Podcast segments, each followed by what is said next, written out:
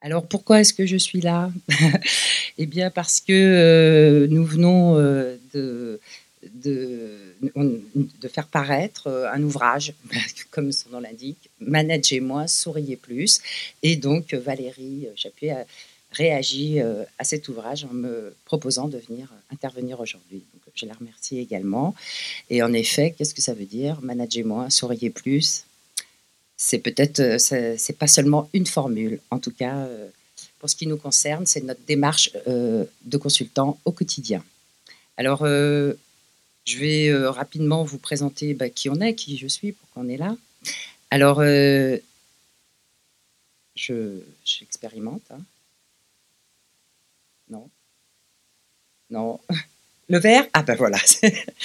Alors, euh, une rapide présentation, effectivement, de qui nous sommes. Ben, nous sommes un cabinet.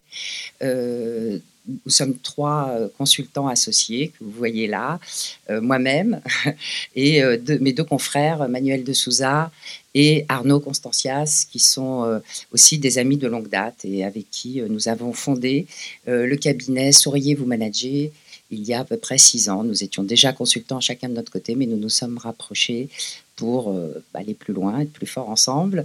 Et euh, notre cabinet s'appelle Souriez-vous manager, qui est aussi le nom d'un premier ouvrage que j'avais coécrit avec Manuel de Souza et qui euh, montre à quel point nous creusons ce sillon de euh, sourire euh, en manageant parce que euh, on sait que ce n'est pas, hélas, toujours ce qu'on associe aujourd'hui en premier à la notion de management. Alors nous, notre expertise, elle est, on est formateur, on est formateur en management, en développement personnel, et on accompagne les managers à la fois par la formation, par la facilitation d'ateliers d'intelligence collective et de créativité, et par le coaching, qu'il soit individuel ou coaching d'équipe. Et nous supervisons également bah, et des managers et d'autres coachs. Voilà. Euh, tout cela, euh, évidemment, euh, fait l'objet de plusieurs publications, puisque nous, nous, écrivons des articles sur un blog qui s'appelle aussi Souriez, vous managez, et qui sont le fruit de notre expérience du terrain et qu'on a décidé de consigner bah, précisément euh, dans ce petit ouvrage, puisque c'est la somme de trois années euh, d'articles parus sur notre blog, mais qu'on a évidemment rewrité pour en faire des, fiches pratiques à l'attention des managers. Et enfin, notre euh, dernière activité est de concevoir et d'éditer des jeux et des outils pédagogiques pour à la fois les managers, pour animer justement un management plus participatif, plus souriant, euh, des jeux euh, sur les thèmes qui nous tiennent à cœur, les valeurs dont on va parler euh, à l'instant, et puis les émotions, voilà, qui sont les deux sujets que je vais développer en particulier ce matin. Et ces petits jeux de cartes bah, aident précisément à l'expression des émotions et pourquoi pas à animer des, ateliers valeurs dont, je, dont je vous parlerai également. Alors, et puis euh, je vois qu'il y a également un jeu sur les animaux totems, hein, qui sont aussi, euh, est aussi un outil euh, d'identité pour développer le sentiment d'appartenance à l'équipe. Évidemment, comme chez les scouts, avec le choix de l'animal totem qui nous caractérise ou qui caractérise notre groupe. Euh, notre particularité, euh, bah, c'est aussi euh, parce que on essaye d'être exemplaire, c'est d'avoir des formations qui sont éminemment participatives, c'est-à-dire que Évidemment, il peut y avoir quelques slides, comme aujourd'hui, à l'appui, qui nous aident aussi, et puis parce qu'on délivre des contenus, mais nos formations sont le plus souvent sous forme d'ateliers participatifs, à savoir que, en fait, la théorie est au service de la pratique et non pas l'inverse. Donc, euh, euh, le, plus important finalement dans nos formations, ce sont les débriefings et les retours euh, qui viennent des ateliers, mais bien sûr, nous délivrons du, contenu. Simplement, nous priorisons la participation, l'expression des ressentis. Nous, nous favorisons également l'expérientiel, c'est-à-dire que les personnes vivent les choses et on sait d'expérience que c'est en vivant les choses qu'on ancre les apprentissages. Donc c'est pour ça que nos, formations sont souvent qualifiées euh, de extrêmement euh, pratico-pratiques, euh, concrètes, où il se passe des choses en termes d'échange, évidemment. Alors, pourquoi, euh, quel lien on peut faire avec euh, bah, ce qui nous réunit ici Bon, moi, je vais être honnête, je ne suis pas une spécialiste de l'action syndicale, évidemment. Euh, je sais ce que j'en entends beaucoup parler par les managers conformes, évidemment, et je sais bien le rôle que ça a. Mais on sait tous que dans, un syndicat d'entreprise, le, le, management, c'est forcément un management par adhésion, par engagement, J'imagine que si vous êtes tous là euh, ou si vous managez des équipes syndicales, c'est par engagement, parce que les leviers euh, de la motivation habituelle, euh, prime, formation, promotion, etc., sont à la main de l'entreprise. Donc vous êtes, j'ai envie de dire, des managers automotivés. Hein, c'est un peu nous aussi le terme qu'on emploie pour les collaborateurs, puisque c'est vos convictions et vos engagements qui vous amènent ici. Néanmoins, est-ce que pour autant, est-ce que quand on a une cause qui nous, unit, hein, et on en a l'expérience avec beaucoup de milieux associatifs, euh, comment est-ce qu'on anime un collectif sans l'écraser? Comment on peut rester léger ou légère euh, tout en gérant des situations complexes? J'imagine que vous en avez. Comment être l'incarnation des solutions et non pas des problèmes? Comment favoriser l'autonomie des équipes? C'est vraiment notre credo. Comment développer confiance et reconnaissance euh, et déléguer plus et mieux? Comment créer un climat de cohésion, tout simplement, euh, où travail et plaisir s'allient pour plus d'efficacité. Et euh, il y a pléthore d'études qui démontrent à quel point le plaisir au travail, euh, évidemment, euh, et euh, génère des croissances à deux chiffres hein, en termes d'efficacité. Hein. Plus les best place to work, etc., plus les gens sont heureux au travail et plus ils sont efficaces. Alors, j'ai pas forcément la réponse à toutes ces questions. C'est aussi des questions que je livre à votre réflexion, mais déjà, je peux faire un focus sur quels sont les ingrédients de la cohésion, de la solidarité et de l'engagement à, notre, sens, à nous, bien sûr. Alors, euh, bah, j'en ai, j'en ai dénombré quatre. Déjà, managez-moi, souriez plus. Alors, qu'est-ce que ça veut dire, managez-moi, souriez plus? Ça ne veut pas dire travaillez-moi hein, euh, et, ne faire que rigoler. Non, ça veut simplement dire manager autrement. Ça veut dire passer peut-être, euh, on va, je le développerai tout à l'heure, un petit peu moins de temps au pilotage et un petit peu plus de temps sur l'humain. Ensuite, euh, le deuxième point euh, qui, qui, me paraît être un levier la cohésion, d'expérience également, c'est de manager en mode co, c'est-à-dire tout ce qui est co, Hein, co-construction, euh, collaboratif, euh, n'est-ce pas, euh, cohésion, etc. Donc tout ce qui est dans, le, dans la coopération et créa pour créativité, puisque c'est un de nos credos. je pour ma part, je suis formée, certifiée en créativité et je l'applique au management. Avant, j'avais une première carrière dans le marketing et la communication et je pensais que la créativité c'était surtout pour voilà ce type d'activité et en réalité la créativité bah, ce qu'on découvre, c'est que tout le monde est créatif et que on a tous un potentiel créatif qui ne demande qu'à se réveiller. On a tous une âme d'enfant qui ne demande qu'à être stimulé. Et c'est ça, évidemment, le, travail d'un facilitateur, c'est de créer les conditions pour faire émerger ben, précisément ces idées nouvelles et ces solutions qui sortent un peu des, sentiers battus. Et évidemment, tout cela se fait avec le collectif, puisque c'est euh, l'idée étant que plusieurs cerveaux valent mieux qu'un, et évidemment, quand on sollicite les idées des uns et des autres, eh bien, on génère la reconnaissance, du plaisir et là encore de l'automotivation. Un autre levier auquel je crois personnellement énormément, c'est de favoriser l'expression des ressentis et des émotions, chose qui est faite de façon euh, souvent maladroite, désordonnée dans les entreprises et qui génère évidemment des tensions, qu'elles soient internes puisqu'on sait que notre corps exprime les émotions que nous n'arrivons pas à euh, exprimer à l'extérieur, ou dans les tensions relationnelles, tout simplement. Pour la petite histoire, moi-même, je suis amenée à coacher des managers qui sont accusés de harcèlement.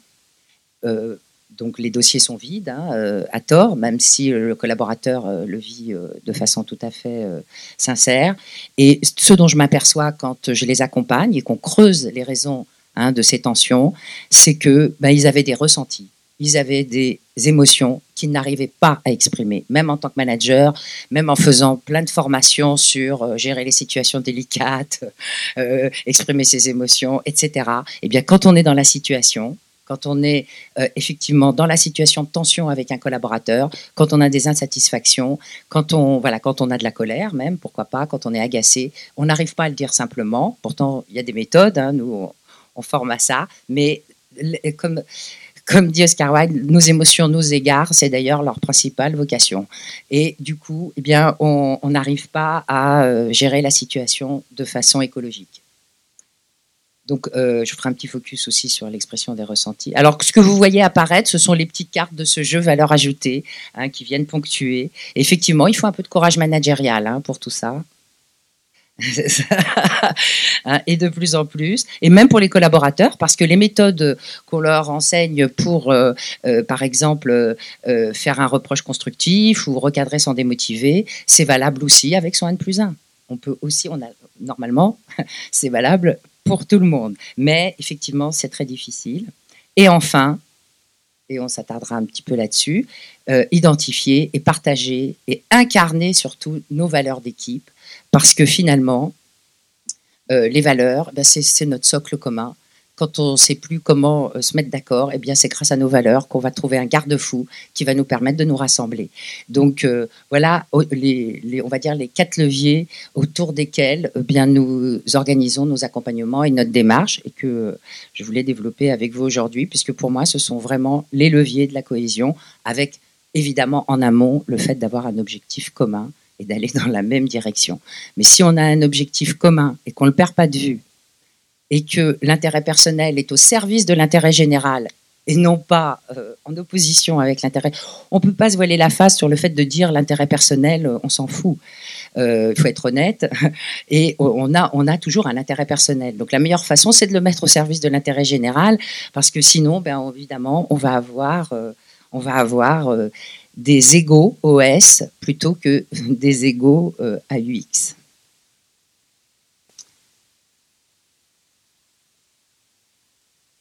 Alors, je vais développer rapidement chacun, euh, de ces leviers.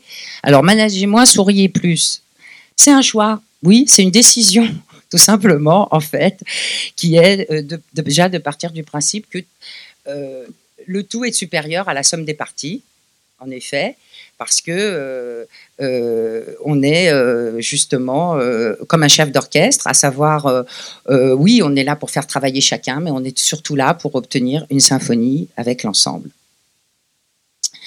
le deuxième point, c'est effectivement construire un ensemble harmonieux qui transcende la pratique pour susciter l'émotion et le rêve. Alors, ce sont des jolis mots, mais oui, je pense que si on a une valeur ajoutée en tant que manager, en plus de son expertise, en plus euh, de ses qualités euh, de pilotage et, euh, de communication, eh ben, c'est d'arriver à construire un ensemble harmonieux qui fait que tout le monde est content de venir le matin et que au-delà de l'expertise et du métier, eh bien, voilà, on a l'impression, on va dire, de construire quelque chose ensemble.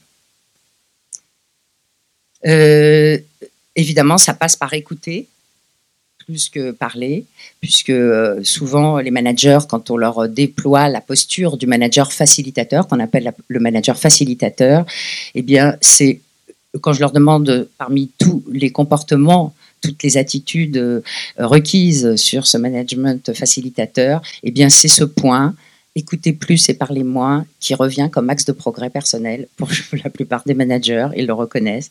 Observer davantage, y compris les signaux faibles, et puis s'amuser aussi et régresser ensemble aussi pour justement euh, aller plus loin euh, sur les sujets, même quand ils sont complexes.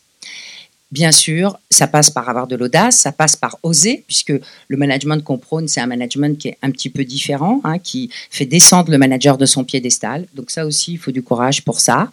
Et puis c'est aussi donner des permissions, parce qu'en fait, à partir du moment où on utilise par exemple beaucoup de jeux pédagogiques, beaucoup de jeux analogiques, et en fait, à travers ces jeux, il se passe beaucoup de choses qui ne pourraient jamais se passer dans des modalités classiques Hein, où on serait simplement autour d'une table en train d'échanger.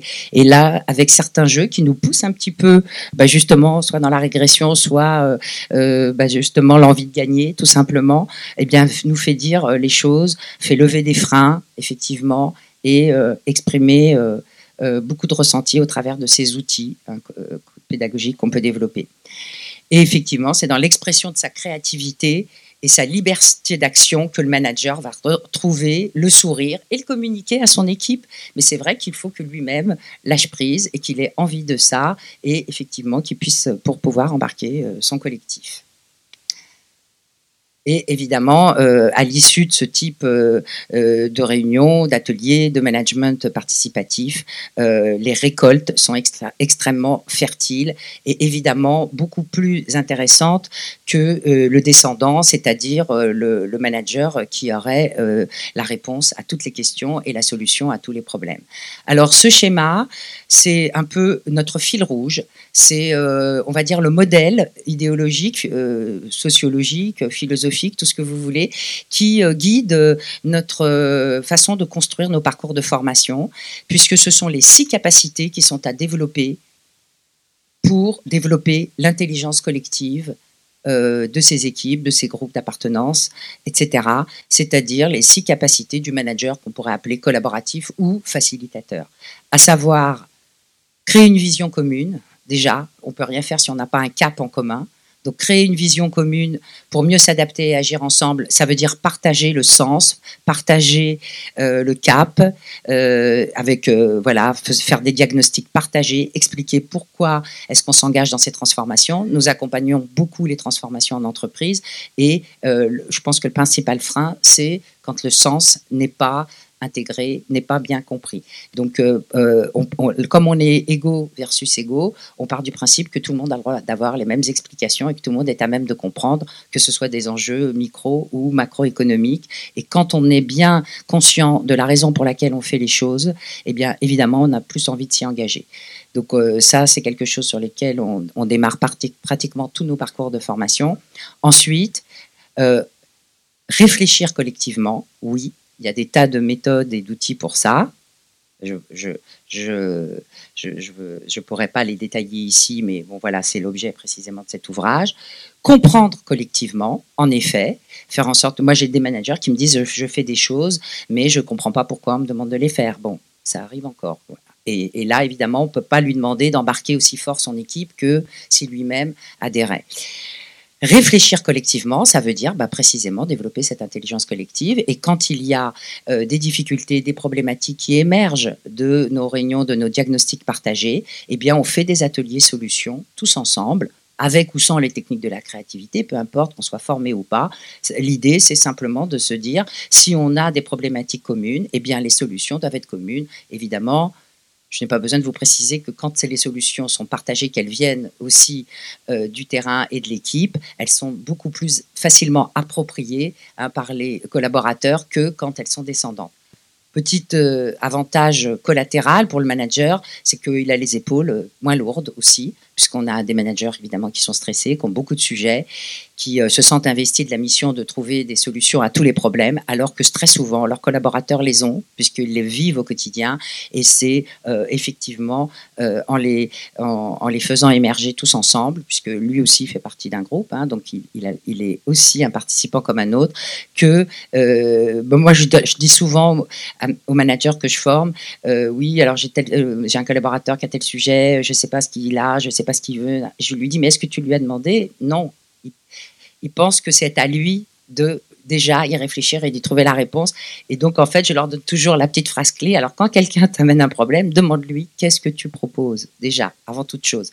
Et ça t'empêche pas ensuite, toi, de euh, avoir tes solutions à toi que tu peux aussi, euh, de façon alternative, échanger avec lui. Mais toujours d'abord, bah, qu'est-ce que tu proposes? Et effectivement, s'il y a un problème même de cohésion dans une équipe, elle vient d'un certain nombre de sujets et donc les collaborateurs sont tout à fait à même de réfléchir avec vous à comment, les résoudre puisque ça correspond à leurs besoins. Enfin, éveiller le désir et l'engagement de l'équipe, évidemment. Donc là, c'est toute la partie motivation et je dirais même automotivation. C'est comment créer les conditions de l'engagement, de la motivation, comment sans arrêt accompagner compétences et motivation. Hein, évidemment, c'est-à-dire euh, la compétence c'est une chose, mais sans la motivation, c'est même beaucoup plus facile de faire monter en compétence que de faire monter en, motivation. Donc euh, voilà, c'est c'est ça que qu'on travaille derrière cette alvéole. Et enfin, la dernière alvéole, c'est la résultante, j'ai envie de dire, de tout ça, c'est générer un bon climat social, puisque effectivement, si on a bien euh, travaillé sur toutes les autres alvéoles, eh bien, euh, on peut euh, commencer à parler de cohésion, de QVT, puisque voilà, maintenant on parle de QVT. Hein, et on peut parler de sentiment d'appartenance, de lien et de cohésion. voilà un peu notre schéma conducteur. Et je vais euh, donc revenir sur le deuxième point. Donc, on a vu le point du sourire en management. Maintenant, l'expression des émotions et des ressentis. Je vous l'ai dit à quel point euh, on s'est rendu compte que c'était euh, vital. Et, et j'anime beaucoup de formations sur le stress et je sais à quel point les raisons essentielles du stress sont psychologiques. Hein, et c'est la révélation en général de, des stages euh, quand on se quitte le deuxième jour, c'est de s'apercevoir que tout ce qu'on croyait être les raisons du stress, c'est-à-dire euh, la surcharge de travail, euh, même si évidemment elle en fait partie, hein, les, voilà, les conditions de travail, etc. Aujourd'hui, c'est en plus déjà de moins en moins le cas dans les entreprises, je parle des conditions de travail, mais en effet, c'est tout ce qui est relationnel, tout ce qui est de l'ordre de l'humain, et donc en général, les raisons principales sont les croyances limitantes, les émotions retenues. Je n'ai pas de pourcentage, mais je peux vous dire que c'est équivalent. Et enfin, bah, nos drivers et nos types de personnalité, bien sûr, nos profils de personnalité qui nous rattrapent en situation de stress. Donc, euh, justement, nous avons créé un petit outil pour favoriser l'expression des ressentis et des émotions sur euh, des situations euh, X, euh, Y. ça peut être sur le fonctionnement de notre équipe, ça peut être sur le bilan de notre année 2019, ça peut être sur n'importe quelle transformation en cours sur laquelle on a besoin bah, de savoir ce que ressentent les collaborateurs, de faire exprimer justement les ressentis, les freins pour pouvoir mieux les traiter après. Hein. L'idée, c'est pas seulement de faire une purge émotionnelle, c'est aussi, grâce à nos outils d'intelligence collective, de pouvoir réfléchir ensemble à bah, comment on peut améliorer tel et tel point bah, qui sont des points de blocage. Donc, euh, on peut très bien commencer par ce que font maintenant pratiquement toutes les entreprises, euh, la météo du jour le matin, euh, l'humeur du jour. effectivement, beaucoup de personnes le font. Nous, on a créé même un petit outil avec une cinquantaine d'humeurs et émotions aussi bien négatives que positives parce que c'est très important aussi de pouvoir dire quand on est frustré, fatigué. Et souvent, les stagiaires, j'ouvre les formations avec leur météo du jour et bah, ça ouvre la porte à comprendre bah, les situations, voire les difficultés qu'ils rencontrent, parce qu'ils ne choisissent pas que, surtout en situation de transformation, ils ne choisissent pas que les cartes les plus positives. Parfois, ils sont en pleine forme, mais parfois, ils sont perplexes, parfois, ils sont tiraillés, et ça leur permet de l'exprimer. Donc ça, on va dire, c'est le moyen très simple. Après, il y, il y a des managers qui font des tableaux d'humeur et ça leur donne une courbe de climat que bon, ils peuvent voir euh, toutes les semaines comment ça évolue, comment ça va. Et là, moi, je vais vous proposer un petit atelier avec un outil très simple qui se fait normalement avec des post-it. Mais comme on est nombreux et que euh, que ça se fait sur un tableau, etc. Bon, techniquement, c'était pas facile aujourd'hui de vous le faire faire avec des post-it.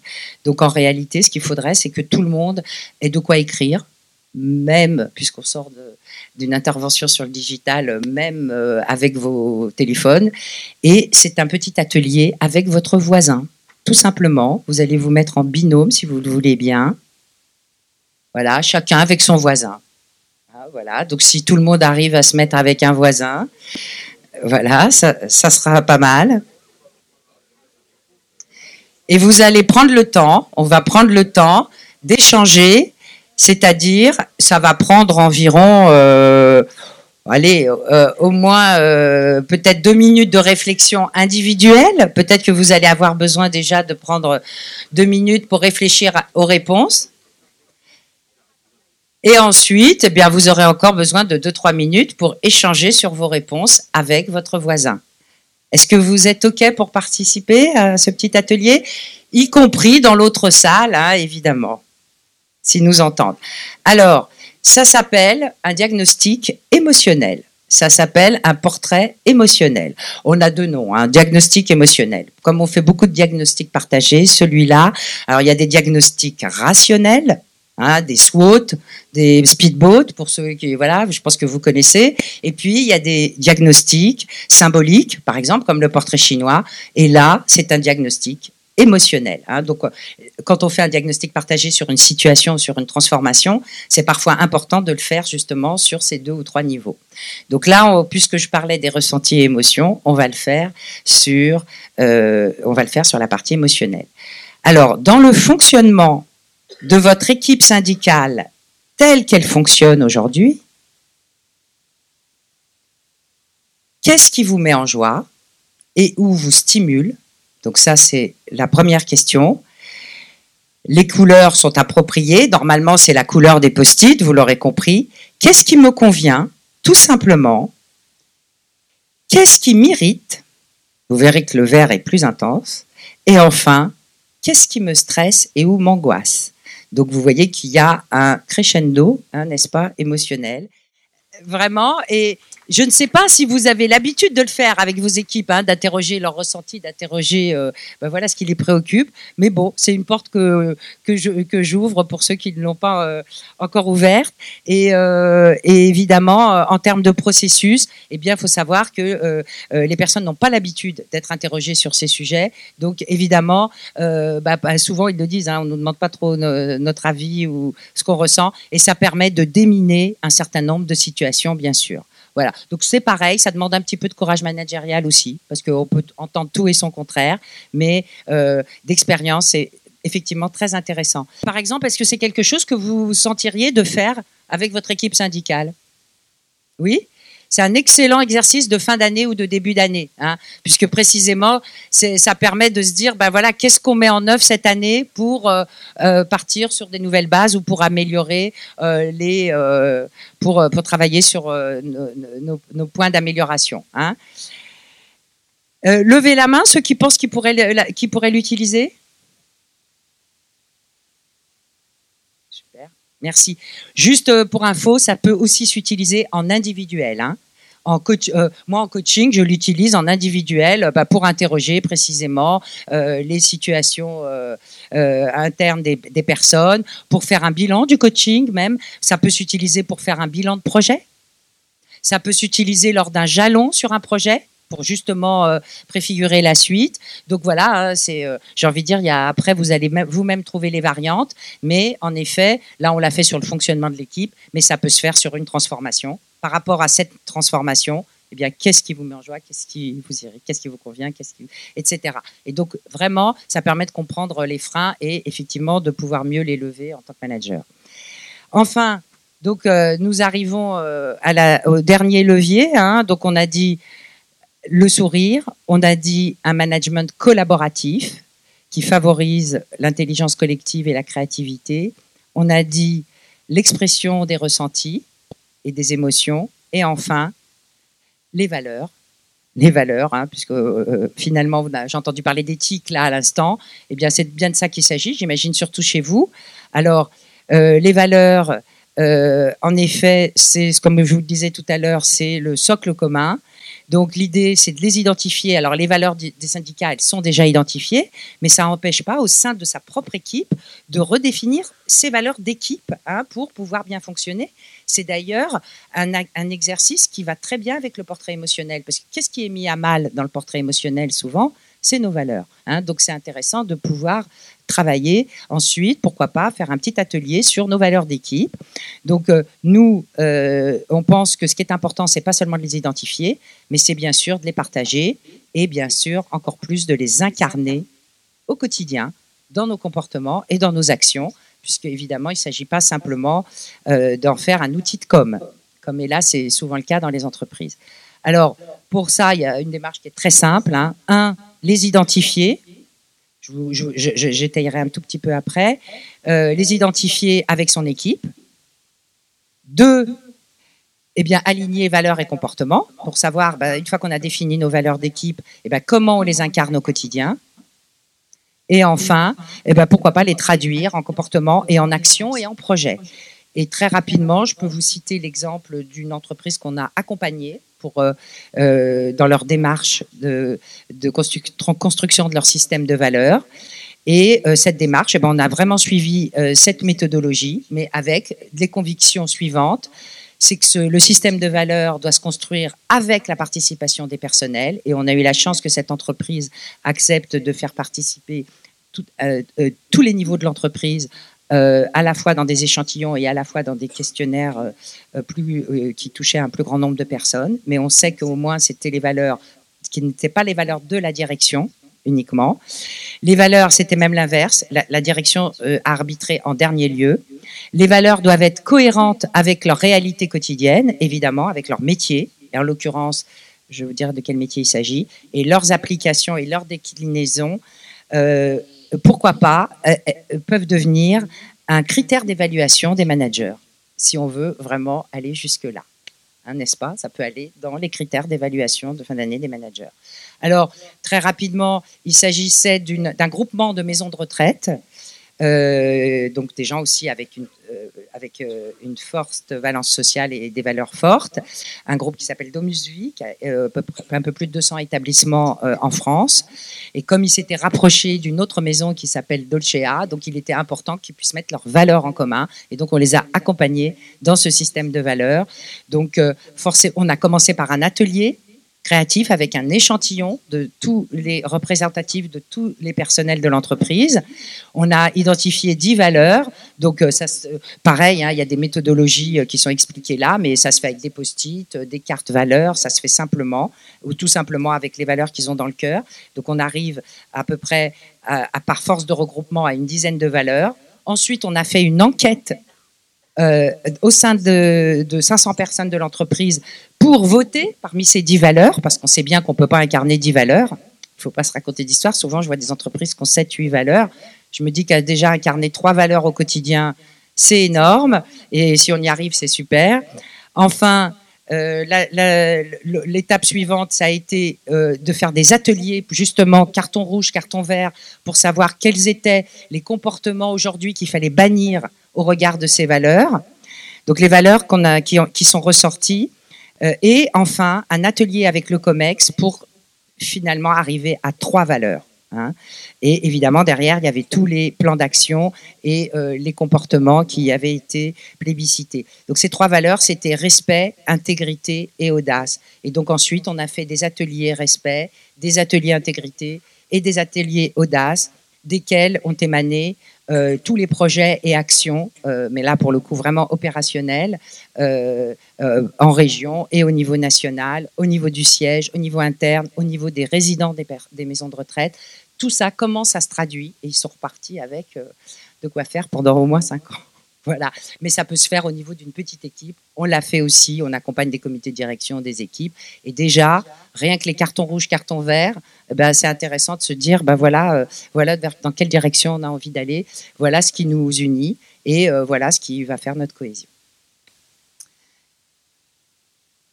Alors, ben voilà, ça c'est ce qui est mis à votre disposition.